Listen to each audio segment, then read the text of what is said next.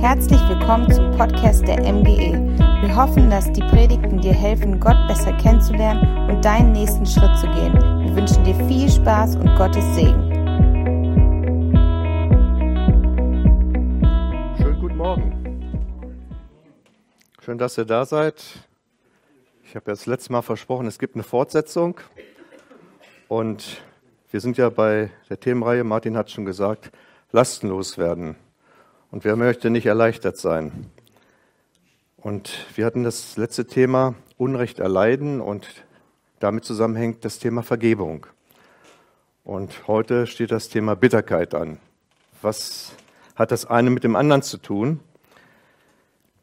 Ich möchte einfach nur einen kleinen Rückblick geben auf das, was wir letzten Sonntag uns angeschaut haben, dass es Unrecht je, eigentlich jeder Mensch in seinem Leben erfährt. Früher oder später, im großen oder im kleinen Maß. Und dass Unrecht durch verschiedene Dinge geschehen kann. Unter anderem auch, dass wir uns selber Unrecht tun können. Und dass es ganz, ganz wichtig ist, nicht auf seinem Recht zu bestehen, ich muss meine, mein Recht der Vergeltung durchsetzen, sondern dass es darum geht, loszulassen und die Last an Jesus abzugeben. Denn Nachtragen beschwert, du trägst die Last und macht dich fertig. Aber wusstest du schon, vergeben ist gesund. Es gibt ja mal so diesen Spruch, Rache ist süß. Das mag für den ersten Moment eine Genugtuung sein, aber wenn du dich umschaust, siehst du hinter dir eigentlich nur Scherben. Es wird dich nicht glücklich machen. Deshalb meine Empfehlung, verzichte auf die Rache und handle so wie Jesus gehandelt hat. Ich habe einen Werbeslogan gefunden, der heißt, Bitterstoffe sind gesund, ideal zum Abnehmen, gut für die Verdauung. Ich denke mal, für den Körper mag das zutreffen, für die Seele nicht. Aber wenn wir mal bei äh, der Ernährung bleiben, ein ganz großes Thema ist in der Ernährung auch Entgiften, Entschlacken, Entsäuern. Und wir wissen ganz genau, wenn uns irgendeiner ganz schräg gekommen ist oder wenn irgendetwas nicht so hingehauen hat, wie wir uns das vorgestellt haben, dann sind wir sauer.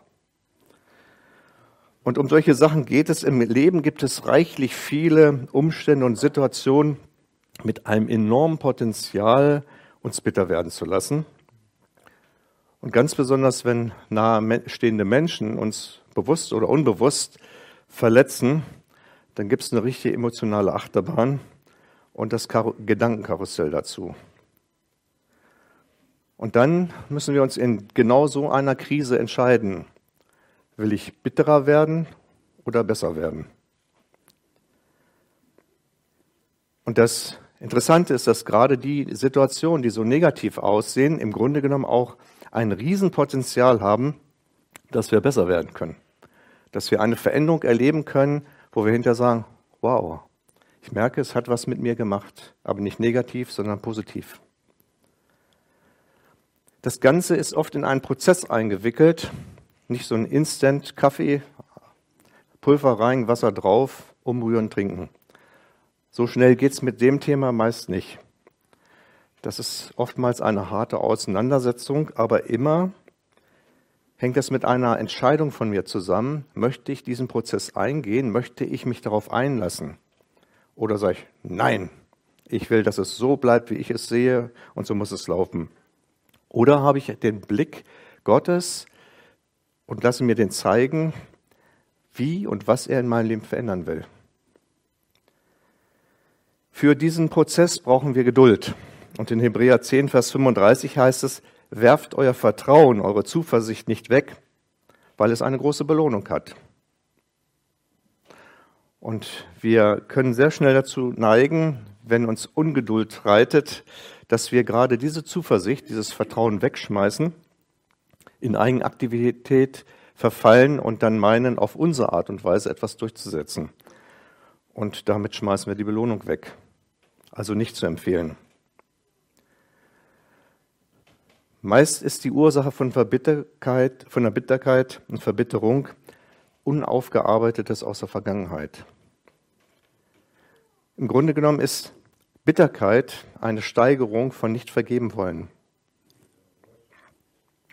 ist eine fehlende Bereitschaft dazu und bewirkt, dass meine ganze Sichtweise und mein Verhalten negativ wird.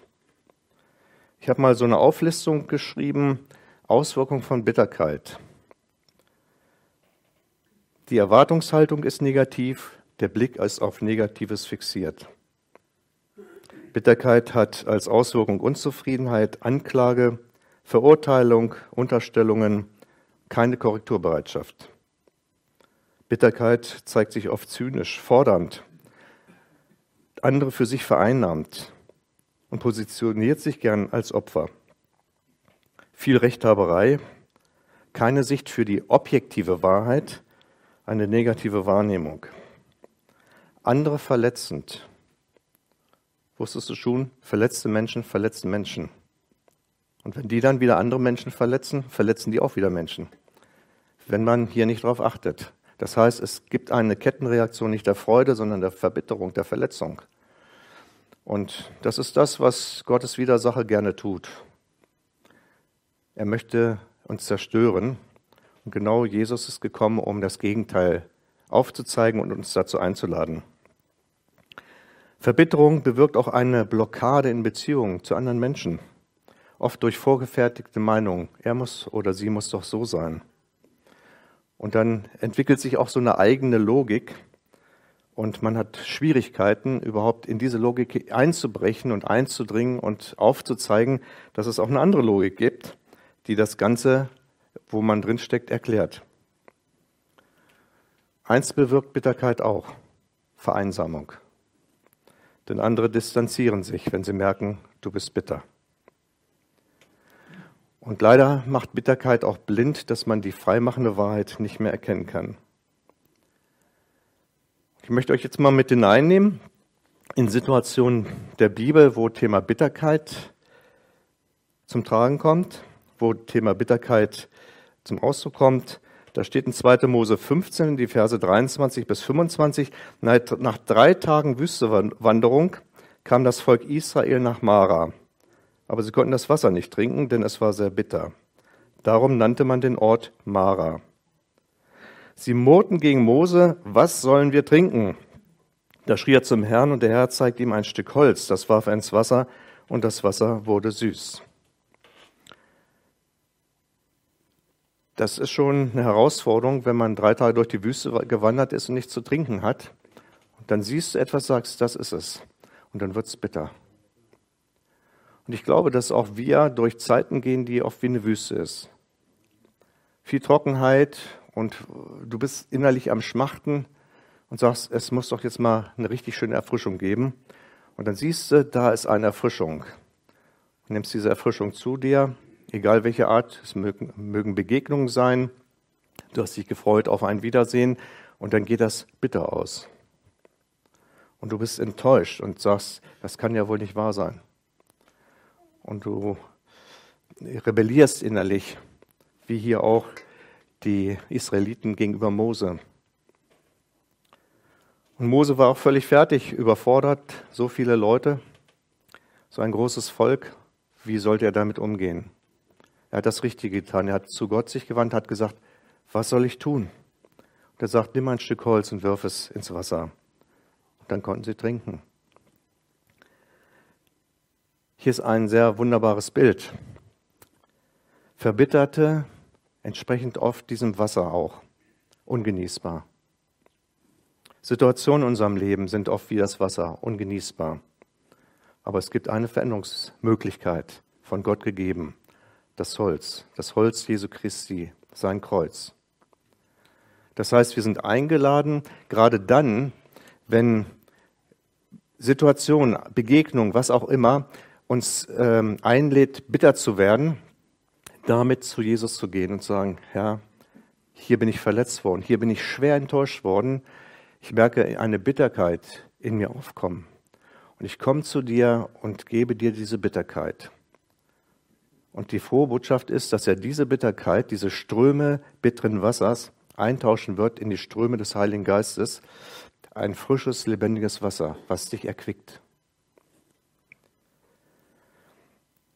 Bei Verbitterten ist es auch so, du siehst es nicht, was in ihnen losgeht, aber du kriegst es mit an ihrem Verhalten und auch an ihren Äußerungen.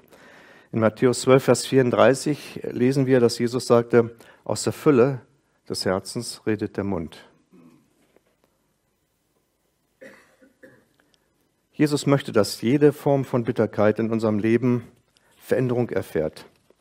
Und er nutzt solche Situationen auch, solche herausfordernden Situationen, die, die, die das Potenzial der Verbitterung haben, um uns einzuladen, ich möchte dich verändern. Ich möchte dich verändern, dass du damit umgehen kannst. Und das muss uns erstmal bewusst sein. Wir reagieren oft vordergründig. Da kommt eine Sache, das geht ja mal per Überfall. Du hast das ja nicht geplant, dass sich jemand verletzt. Sonst hättest du gleich deinen Rotkreuzkoffer dabei. Ne? Nein, das kommt überfallartig. Und gerade dieser Überraschungseffekt zieht uns oftmals so in den Bann, dass wir nur darauf gucken. Und Gott möchte uns trainieren und sagen, ich möchte, dass du von solchen Sachen völlig unabhängig bist, in mir ruhen kannst und das nicht mehr die Verletzungstiefe hat, wie zum Beispiel letztes Jahr. Und wenn man das erkannt hat, dass äh, hier ein Veränderungsprozess geschehen soll, dann begreift man auch, das ist ein Weg in die Freiheit. Nicht mehr solche Sachen können mich beherrschen. Ich komme in die Beherrschung Jesu Christi. Ich kann loslassen. Ich bin in Verbund mit ihm. Er ist der, der mir die Last abnimmt. Und das stärkt mich und erbaut mich. Wir gucken uns mal ein Beispiel an aus dem ersten Samuel 1. Da ist auch das Thema Bitterkeit angesagt. Ein Mann namens Elkanah hatte zwei Frauen, Peninna und Hannah. Peninna hatte Kinder, die Hannah nicht. Elkanah hatte besonders die Hannah lieb gehabt. Und die Peninna hatte nichts Besseres zu tun, als die Hannah mit Kränkung zu reizen, mit dem Hinweis, du hast keine Kinder. Age, Gott liebt dich gar nicht. Er hat sie also sehr gedemütigt. Und Kinder waren zur damaligen Zeit auch etwas sehr Wichtiges. Das ging um die Sozialversorgung. Die hatten ja nicht so ein Sozialversicherungsnetz, wie wir haben, sondern da waren praktisch, war die Nachkommenschaft, insbesondere die Söhne, diejenigen, die sozusagen die Versorgungsgarantie war. Und auch war man im Volk nicht gerade angesehen, wenn man keine Kinder bekam. Es wurde so angesehen, naja, Gott hat dich wohl bestraft.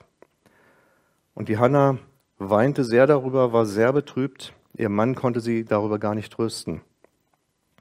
Und so lesen wir im ersten Sammel, Kapitel 1, Vers 10, sie war in ihrer Seele sehr verbittert, betete zum Herrn und weinte sehr.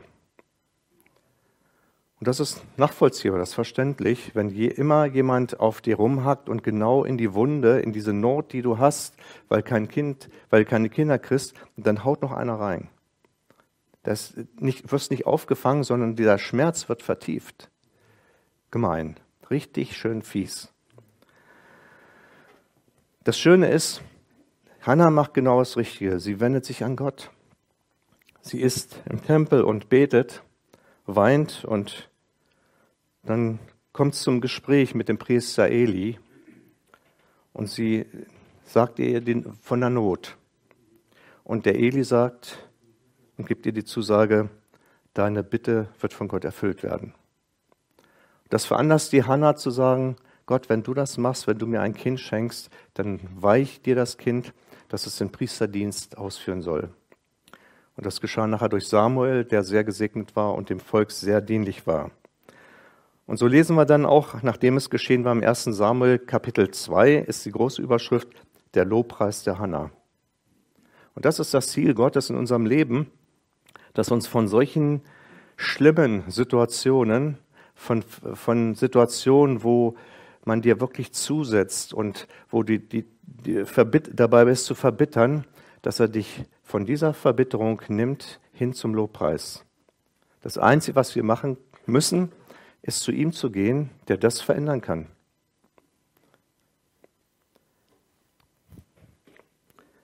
Jetzt gucken wir nochmal in die nächste Situation, Johannes 11.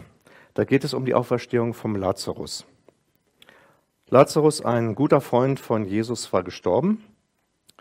Und als er krank war, haben die Schwestern zu Jesus geschickt, der war in war ein bisschen äh, abseits im Nachbarort irgendwo.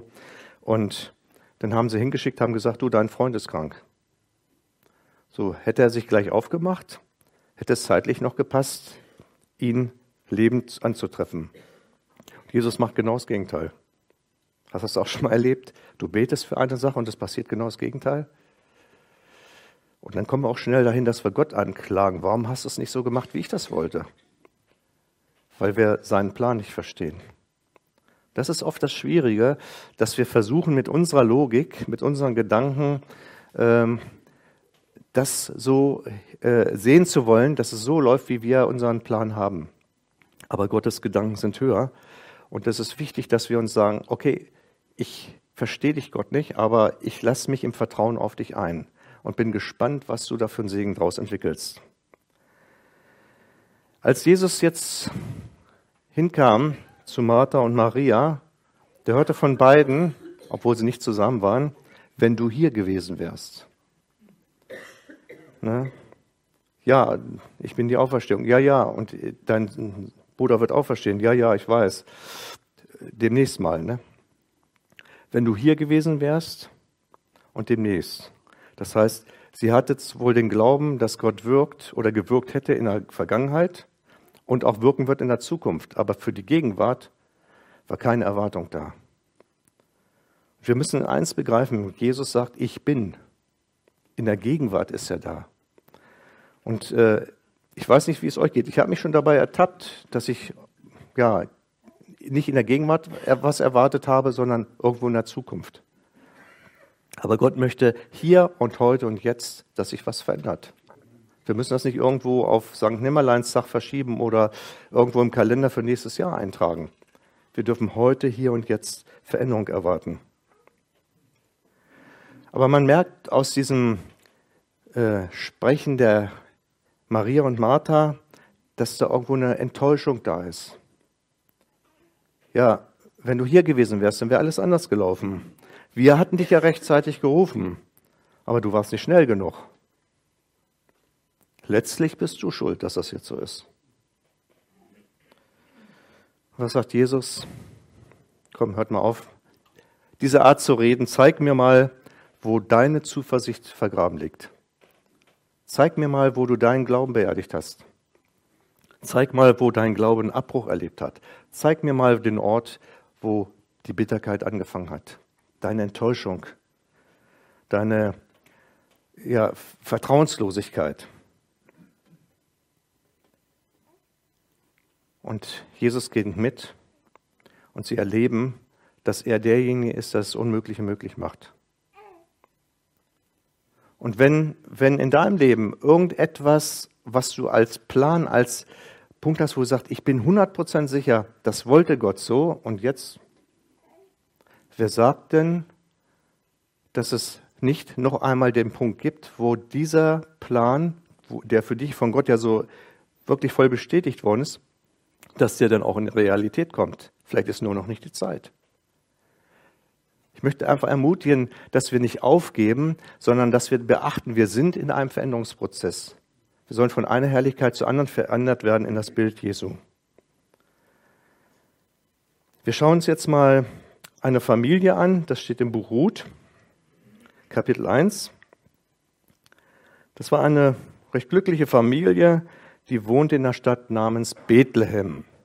Und ich übersetze jetzt gleich mal so die ganzen Namen, das gibt eine interessante Zusammensetzung. Bethlehem heißt Brothaus. Der Vater dieser Familie hieß Elimelech, das Hebräisch, und das heißt auf Deutsch, Gott ist König.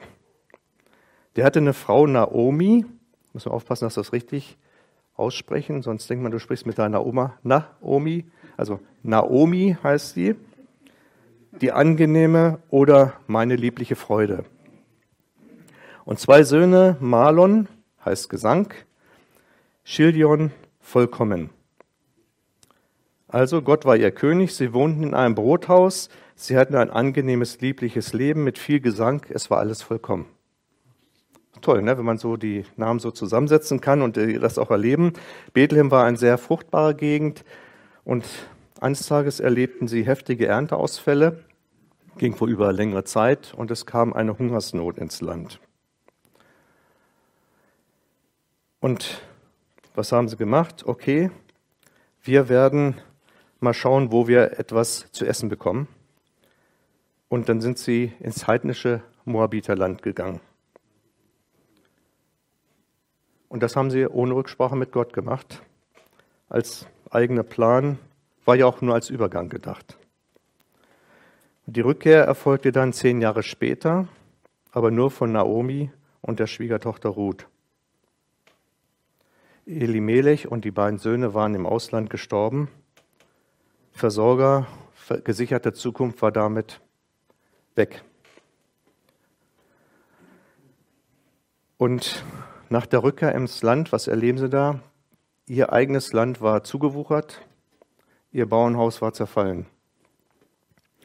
Und als sie zurückkommen, sie hatten nämlich gehört, dass es dort wieder Brot in Fülle gab, also gute Versorgung, da haben sie sich dann auf den Weg gemacht, heimwärts. Eine Schwiegertochter hat gesagt, ich bleibe hier im Land der Moabiter und die Ruth hat gesagt, nein, ich komme mit, dein Gott ist mein Gott. Und dann lesen wir in Ruth 1, Vers 20, bei der Rückkehr in Bethlehem fragten die Frauen dort, bist du nicht Naomi? Was antwortet sie? Nennt mich nicht Naomi, was ja meine liebliche Freude bedeutet, sondern nennt mich Mara, Bitterkeit. Denn der Allmächtige hat mir viel Bitteres zugefügt. Das muss man sich mal vorstellen. Das Leben hat ihr so heftig zugesetzt, dass sie sagt, ich ändere jetzt meinen Namen, meine ganze Einstellung zum Leben, meine Identität. Das ist eine krasse Aussage. Da merkt man an dieser Art Verhalten, äh, wie tief diese Enttäuschung in ihr eingedrungen ist, wie tief diese Verletzung ist. Man hat da vom Leben immer eine bestimmte Vorstellung und macht sich so seine hoffnungsvollen Pläne. Und wenn das alles durchkreuzt wird und es völlig in eine andere Richtung geht, hier ist eine ganz, ganz tiefe Enttäuschung. Eine Enttäuschung Gott gegenüber auch. Es das heißt ja, er hat mir viel Bitteres angetan. Und diese Enttäuschung, dann hinzukommen, das, äh, den Namen zu verändern, ist eine ganz schlimme Festlegung. Auch wir in unserem Leben können ganz schnell hinkommen, dass wir mit Aussagen unser Leben, unser Sein fixieren durch Festlegungen. Es ist so. Da kann man nichts ändern. Das bleibt so. Hallo, wir haben einen allmächtigen Gott. Bei dem muss nichts bleiben, wie es ist. Und er hat das Anliegen, dass wir wirklich eine positive Veränderung erleben in unserem Leben. Das ist sein Herzschlag für dich und mich. Die Frage ist ja, warum haben sie eigentlich nicht Gott gefragt, sollen wir auswandern oder nicht?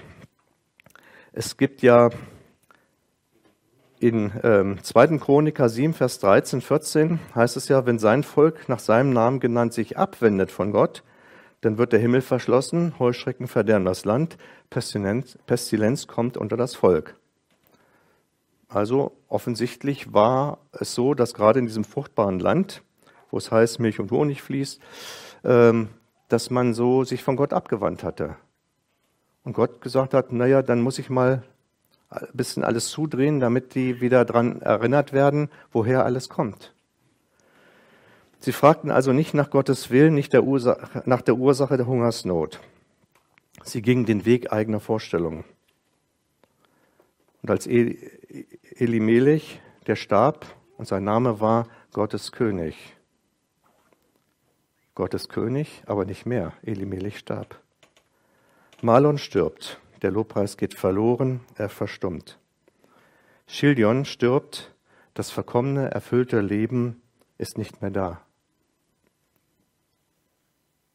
Naomi kehrt mit Ruth zurück und sagt, ich habe keine Versorgung mehr, ich bin bitter.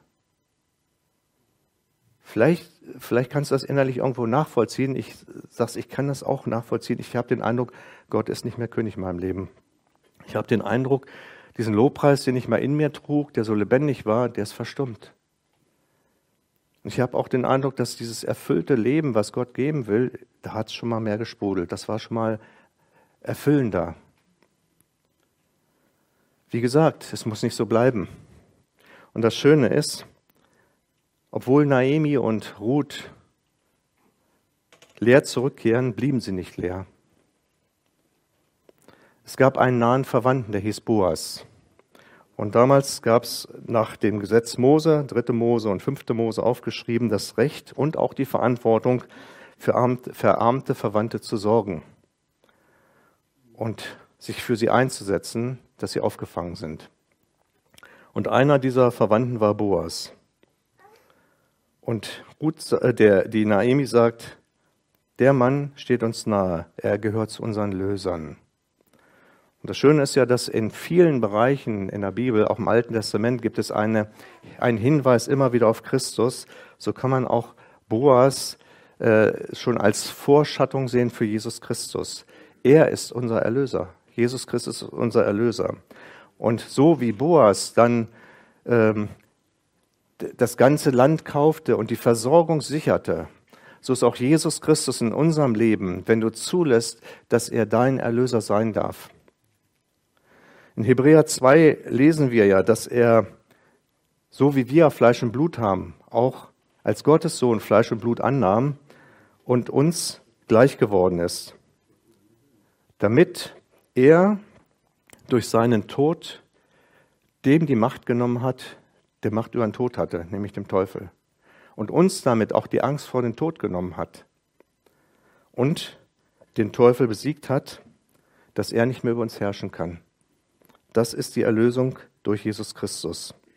Jesus will dir nächster Verwandter sein. Jesus möchte dich befreien von all dem Chaos, von dem all dem zugewucherten, von all dem, was vielleicht jahrelang unbearbeitet geblieben ist, wo keine Frucht mehr zu sehen ist, außer Unkraut. Oder wo du sagst, ich habe kein Zuhause mehr, es ist alles zusammengefallen.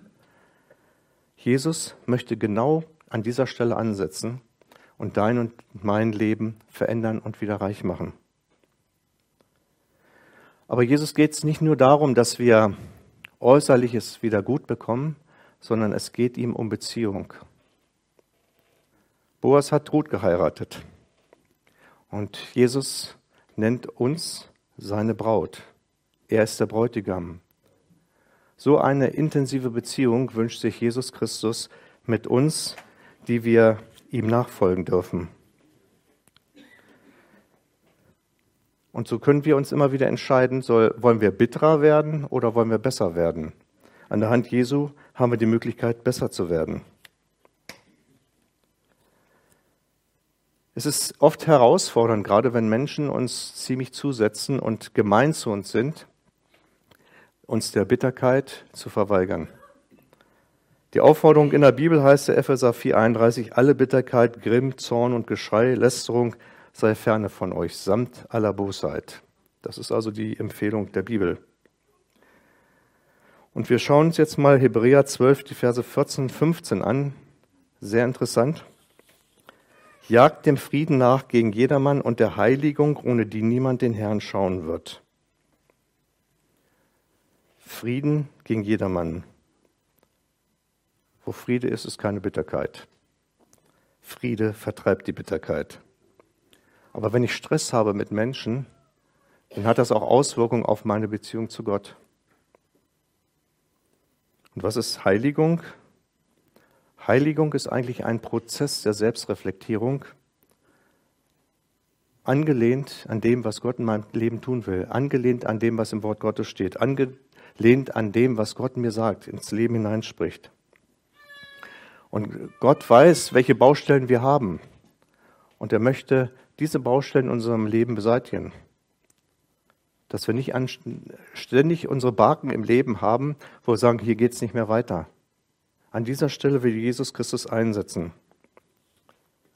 In Hebräer 12, Vers 15 heißt es, und achtet darauf, dass nicht jemand aus der Gnade Gottes falle oder nicht an der Gnade Gottes Mangel leide, sie versäume, dass nicht irgendeine Wurzel der Bitterkeit aufsprost oder aufwächst und euch zur Last wird und dadurch viele verunreinigt werden. Wenn wir uns das jetzt mal so punktuell anschauen, Mangel an Gnade. Wann habe ich Mangel an Gnade? Wenn ich selber keine Gnade empfange. Wenn ich mich der Gnade Gottes verweigere. Wenn ich aber erlebe, ich habe so viel Mist gebaut und trotzdem vergibt Gott. Ich bin versöhnt mit ihm dann bin ich auch versöhnlich gegenüber anderen. Ich habe dann immer so das Bild vor Augen von dieser einen Frau aus der ehemaligen DDR, war Kommunistin, ist zum Glauben gekommen. Sie hat in der Psychiatrie sehr, sehr gelitten. Sie ist also gequält, gefoltert worden. Und eines Tages schon als Christin hat sie dann so gemerkt, ich bin sauer auf diese Leute, ich bin voller Hass. Es hat sich alles angestaut. Und dann sah sie so im, äh, im Bild vor sich, äh, dass sie am Abgrund steht und eine Hand, ein Arm sie hielt, dass sie nicht abstürzt. Dann schaute sie nach rechts. Da standen die ganzen Leute aufgereiht, die ihr Übles getan haben. Und dann kam die Frage, schubsen oder halten. Und dann sagt sie, da habe ich nicht gleich gesagt halten, auch nicht gleich schubsen. Am liebsten hätte ich gesagt, schubse alle. Weil die haben mich so verletzt, die haben mir so wehgetan. Und dann sagt sie, ich habe mit mir gerungen. Ein Prozess. Und dann hat sie gesagt, halten. Und sie hat sich dann aufgemacht, auch in die Psychiatrie, und hat dort eine Frau angetroffen, die auch zugesetzt hat, ist auf sie zugegangen, die hat sich sehr erschrocken und hat gesagt, ich bin Christ geworden, ich vergebe ihn. Und dann hat sie gesagt, aber ich ver verstehe nicht, wie sie als Mutter von drei Kindern so handeln kann. Dazu gesagt, hätte ich das nicht gemacht, hätte man das Gleiche mit mir gemacht, was man mit ihnen gemacht hat. Diese Frau hat bitterlich geweint. Aber wichtig war, sie hat Vergebung ausgesprochen.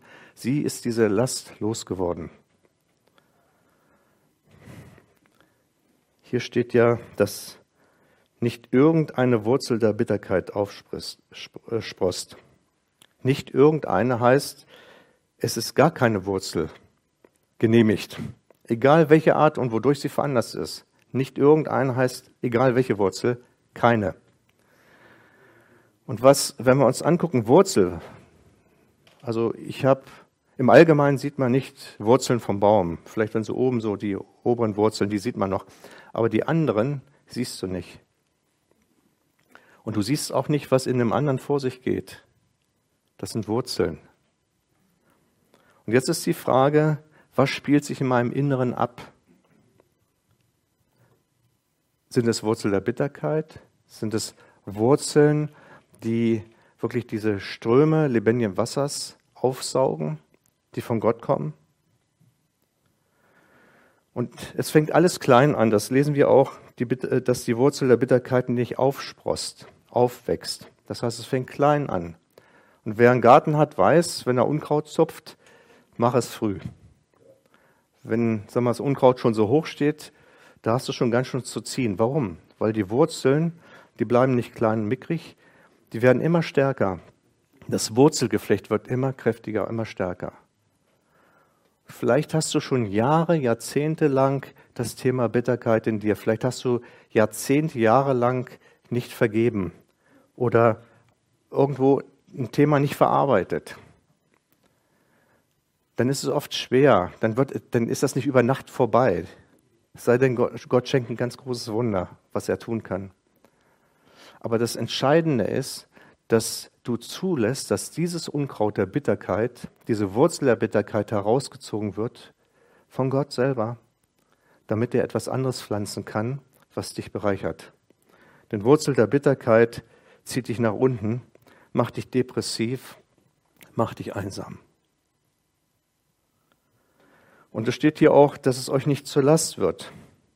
Bitterkeit ist kein fröhliches Hobby, ist eine Belastung. Und wenn du mit Menschen zusammen bist, die bitter sind, die haben meist schlechte Laune. Und ich kenne keinen, der gesagt hat, ich bin mit dem gern zusammen. Der hat immer so schöne schlechte Laune das kann ich so richtig genießen. Den lade ich nochmal zum Kaffee ein. Ich muss das einfach genießen. Beim Stück Kuchen schöne Bitterkeit einsammeln, das ist immer toll. Nein, keiner mag es. Und diese Bitterkeit verunreinigt. Warum? Bitterkeit hat leider auch die Tendenz, sich wie ein Virus zu verbreiten. Da brauchen wir nicht aus China importieren. Das gibt es eigentlich in jedem Land. In jedem Menschenherzen gibt es diese Gefahr, dass Bitterkeit da ist und dass Bitterkeit sich verbreitet. Weil Bitterkeit kommt ja schnell in eine Haltung der Klage oder der Anklage. Und wenn ich anfange, jemanden zu verklagen, hier weißt du wie der und so, und, und der andere nicht aufpasst, dann nimmt er das als Wahrheit auf und stimmt in diesen Chorus mit ein. Schon ist er infiziert. Und man merkt oft gar nicht, was für, für eine Veränderung das in meiner eigenen Haltung ausmacht, wenn ich mich auf solche Dinge einlasse. Wenn ich in solchen Gedankengut drin bin, wenn ich in solch einen Redewendungen drin bin, wenn ich mit Menschen drin äh, zusammen bin, die Bitterkeit von sich geben, prägt mich das auch.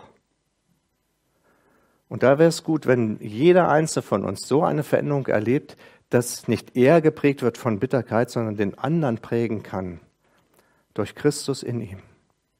Und der andere mit dem Holz Christi in Berührung kommt, sagt, du kannst auch davon frei werden. Jesus ist gekommen, wirklich dich aus dem Gefängnis dieser Bitterkeit herauszuholen. Und er möchte deine Augen öffnen, dass du den Weg der befreienden Wahrheit erlebst und siehst und dich darauf einlässt. Verletzungen, wenn die nicht bereinigt sind, die arbeiten im Innern weiter und zerstören.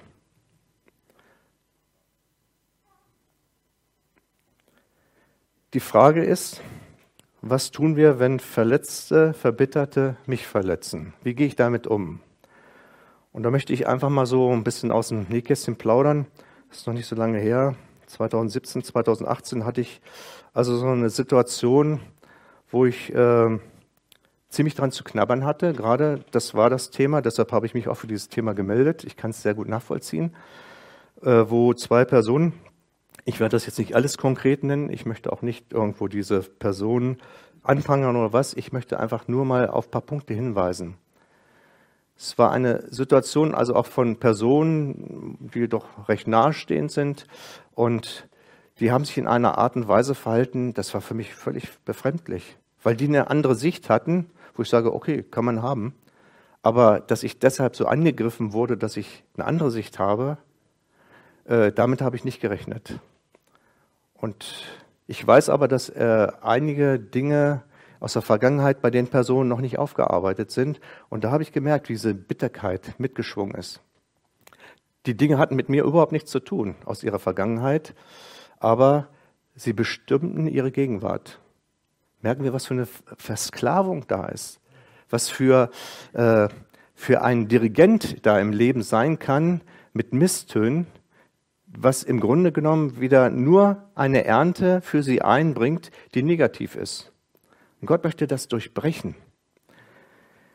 Ähm, ich muss sagen, ich, ich habe an dieser Situation enorm viel gelernt. Ich möchte äh, nicht sagen, nochmal sowas, juhu, her damit. Nein, aber ich muss sagen, rückblickend, ich möchte es auch nicht vermissen. Es hat was mit mir gemacht. Und ich habe äh, dann einmal gefragt, Herr, was hast du mit mir vor, dass du mich so demütigen musst? Was willst du mir zeigen? Und ich weiß ganz genau, ich, äh, diese ganzen Vorwürfe oder was, diese Vorhaltung, ich habe auf der Couch gesessen, habe den Kopf hängen lassen. Ich war sowas von deprimiert, sowas von niedergeschlagen, wirklich niedergeschlagen, von oben drauf. Und in dieser Niedergeschlagenheit fragte mich der Herr, meinst du, dass ich so mit dir umgehen würde?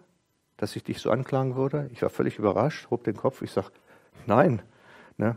Sag dann, erkenne den Geist, der dahinter steckt. Er hat nicht gesagt, sei sauer auf die Person, sondern den Geist, der dahinter steckt.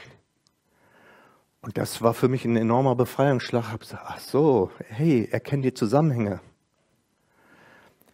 Äh, gleich doch das mal ab, wie die Art Jesu ist. Dann weißt du ganz genau, aus welcher Quelle das kommt. Was hat Jesus gesagt? Ich bin sanftmütig, von Herzen demütig. Er wird nie mit der großen Keule kommen und dich niederprügeln. Also kannst du genau wissen, aus welcher Ecke das kommt. Das ist der Vater der Lüge, den man auch Mörder nennt, ein Dieb, ein Verkläger der Brüder. Jesus verklagt nicht. Da weißt du, welcher Geist das war. Und das hat mich, das hat mir einen Impuls gesetzt, wo ich eine, äh, wo ich erkennen durfte, hallo, du musst anfangen, die Dinge richtig einzuordnen. Du musst dich nicht unter die Aussagen, die gemacht worden sind über dir, über dein Leben, das musst du nicht als Wahrheit annehmen. Das habe ich getan. Ich war bedrückt, weil ich praktisch das wie eine Wahrheit angenommen habe. Das war aber nicht die Wahrheit. Jesus hat gesagt, seine Wahrheit macht uns frei. Wenn du von so einer Wahrheit niedergedrückt wirst, weißt du schon, dass diese Wahrheit eigentlich eine Lüge ist. Und das war das, was, wo ich gemerkt habe, das befreit. Nun ist ja die Frage, wie geht man denn damit um? Irgendwas äh, tickert ja das immer wieder an. Und als ich über diesen Impuls gesetzt bekommen habe, äh, da ging das nur noch weiter. Dann, ja genau, die sind ganz gemein, die klagen an und das sind ganz schlimme und so. Und während ich so diesen Gedanken folgte, war es, als wenn der Heilige Geist mir auf die Schulter tippt und sagt, und welche Haltung hast du gerade? Oh, ich bin im Grunde genommen in das gleiche Fahrwasser reingekommen, sie wieder anzuklagen, sie für schuldig zu bezeichnen. Und da habe ich gemerkt, wie schmal ist doch der Grad, dass wir bei anderen was sehen und das selber machen. Und in dem Moment muss ich sagen, ich hatte wirklich einen heiligen Moment. Das ist mir also wirklich durchgegangen und ich habe gesagt, ich möchte mich künftig bewahren lassen, Menschen zu verurteilen, abzuurteilen, anzuklagen. Das ist ein Prozess auch. Aber äh, ich kann nicht sagen, dass ich 100% diese Linie schon drauf habe. Aber ich habe gemerkt, das war so eindrücklich, das war so ein heiligen Reden Gottes. Wie ist denn deine eigene Haltung jetzt in der Situation ihres Verhaltens? Habe ich gemerkt, ich bin nicht besser. Und dann ging es noch weiter. Und das fand ich also echt so stark. In Matthäus 5, Vers 44 und auf 45 heißt es, liebt eure, sagt Jesus, liebt eure Feinde, segnet, die euch fluchen, tut wohl denen, die euch hassen, bittet für die, die euch beleidigen und verfolgen. So seid ihr Söhne oder Töchter des himmlischen Vaters. Ich kannte die Verse schon lange, aber jetzt war eine aktuelle Situation und in dieser aktuellen Situation wurde mir das ins Leben hineingesprochen. Segnet, die euch fluchen. Letztlich ist es wie ein Fluchen, wenn solche Sachen über dich ausgesprochen werden. Und also ich kann euch eins sagen, als das so kam als Impuls, habe ich gesagt, oh, oh, muss jetzt nicht sein. Ne? Also äh, muss ich das jetzt wirklich machen? Also mein Innerstes sagt, nee. Aber es steht noch ein Satz danach. So seid ihr Söhne und Töchter des himmlischen Vaters. Und wir haben, Moni und ich haben immer gebetet, Herr, bring uns auf ein anderes Level. In den Johannesbriefen liest du, dass Johannes sagt, ich spreche zu euch Kindern, Kindlein, zu euch Söhnen, zu euch Vätern. Das heißt, du kannst eine Abstufung des Reifegrades sehen. Hier steht was von Söhnen. Und damit wurde mir deutlich gesagt, möchtest du erwachsen werden oder nicht? Das wollte ich. Ich wollte ja auf ein anderes Level. Also habe ich gesagt, okay, ich entscheide mich dazu, mich so zu verhalten, wie du möchtest, dass ich mich als dein Sohn verhalte. Und ich weiß, dass, dass ähm, wenn ich nur das tue, was mir Spaß macht oder was mir gefällt oder wonach die Stimmung ist, dann bin ich wie ein Kind. Aber wenn ich anfange, äh, auf das einzugehen, was Gott sagt, dann zeigt das auch, ich habe eine gewisse Reife. Es ist nicht immer leicht, das zu tun und äh, ich musste mich überwinden und ich habe das getan. Und ich möchte sagen, dass ich zu 98 Prozent jeden Abend diese beiden segne. Und durfte erleben, dass letztes Jahr eine Person gekommen ist und es eine Aussprache geben konnte. Was mich wirklich sehr freut, wo man merkt, ja, Gott stellt auch wieder her. Die andere Person braucht vielleicht noch ein bisschen, aber wichtig ist einfach äh, zu wissen, Gott möchte uns auf ein anderes Level bringen. Und er möchte uns aus den Gruben, wo wir sind, herausholen. Vom Gru von der Grube zum Thron. Das ist doch eine tolle Einladung, oder? Er möchte nicht, dass wir auch in Situationen, die so schlimm aussehen, denken, das ist ganz schlimm, da gehe ich jetzt unter. Wir, wir müssen einen neuen Ansatzpunkt bekommen für unser Denken. Alle Dinge müssen zum Besten dienen. Das heißt, Herr, welcher verborgene Schatz im Acker ist hier? Den verborgenen Schatz im Acker siehst du auch nicht. Da musst du auch mal die Schaufel nehmen und ein bisschen buddeln, damit du dann den, die Schatztruhe findest. Und so ist das oft auch in, mit Situationen in unserem Leben. Das, was in unserem Leben geschieht, vorausgesetzt du hast deinem Leben Jesus anvertraut, ist ein Weg. Gehört zu dem Weg dazu, zu dem Ziel. Und dann ist alles, was auf dem Weg passiert, auch dazu beauftragt, unser Leben so zu gestalten, dass wir Gott immer ähnlicher werden. Und dadurch wird unser Leben reich. Und ich möchte einfach ja, euch Mut machen, ähm, in Situationen, die schwierig sind, zu sagen, Herr, was hast du mir damit zu sagen? Ich mache das gerne. Ich halte dann immer Rücksprache. Ich sage, verstehe ich jetzt nicht. Sag mir doch mal oder zeig mir doch mal. Und dann warte ich auch ganz gespannt, äh, was äh, Gott mir hier aufzeigt. Entweder durch einen anderen Menschen, durch sein, beim Lesen des Wortes oder einen Impuls, dass er dich in Gedanken auf einmal anspricht, wo du sagst, diese Gedanken sind jetzt nicht von mir. Ich bin ganz überrascht, so wie er gesagt hat, meinst du, dass ich dich anklagen würde? So möchte Gott in unser Leben hineinsprechen. Und lasst uns jetzt einfach mal so eine Zeit haben, darüber still zu werden, einfach auch diesen neuen Ansatzpunkt in unserem Leben aufzunehmen und zu entscheiden, ich möchte nicht bitterer, sondern ich möchte besser werden. Ich möchte eine Veränderung erleben in sein Bild. Und ich möchte dazu dann auch noch äh, Gedanken und Eindrücke. In der Vorbereitung der Predigt hatte ich gewisse Eindrücke und Gedanken, dass ich nachts aufgestanden bin, habe sie aufgeschrieben, möchte ich dann auch in diese Zeit der Stille hineinsprechen.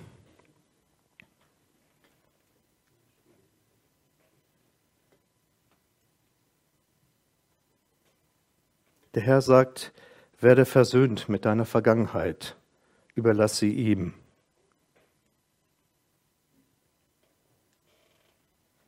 Nimm die Haltung von Josef ein. Ihr hattet es böse gemeint, aber Gott hat es gut gemacht. Auf einem harten Herzensboden kann die Saat göttlicher Gedanken nicht aufgenommen werden, nicht aufgehen. Sei bereit, Gott neu pflügen zu lassen.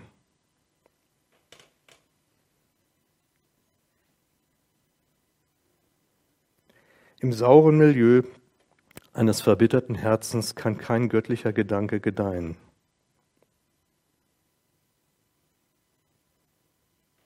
Komm weg von deiner Klagemauer, komm hin zur Anbetung Gottes.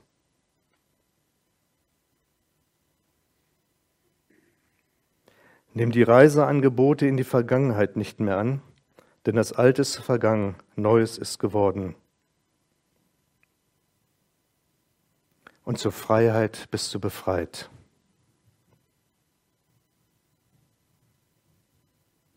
Lasst uns nochmal alle aufstehen.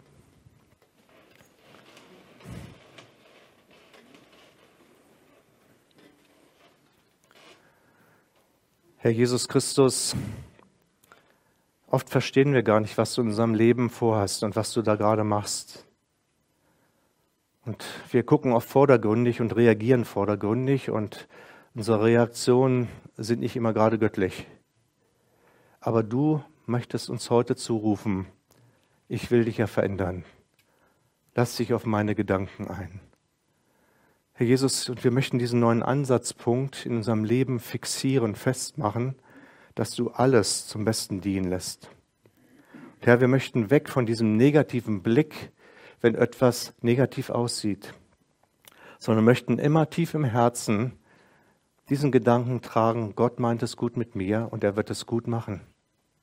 Herr, wir möchten deine Bewertung haben und nicht unsere eigene. O Heiliger Geist, offenbare uns die Bewertung Jesu Christi in unserem Leben, dass wir nicht zu falschen Ergebnissen kommen, dass wir nicht falsche Wege gehen, sondern offenbare uns den Weg Jesu Christi offenbare uns diese Herzensliebe Jesu Christi für uns, der uns nicht verklagt, der uns nichts Schlechtes will, sondern der unser Leben erfüllen will. Und ich danke dir, Herr Jesus Christus, dass du jeden von uns hier meinst und dass du jeden wirklich verändern möchtest. Herr, und in deinem Namen segne ich einen jeden Einzelnen jetzt, der hier ist, dass du Offenbarung schenkst durch deinen Heiligen Geist was die Wahrheit in jedem einzelnen Leben ist, die Wahrheit, die frei macht und die ausrichtet auf dich. Ich segne euch im Namen des Herrn Jesus Christus damit, dass ihr Offenbarung bekommt und den Blick auf Jesus Christus habt und Visionen für euer Leben erlebt, denn zur Freiheit seid ihr berufen. Amen.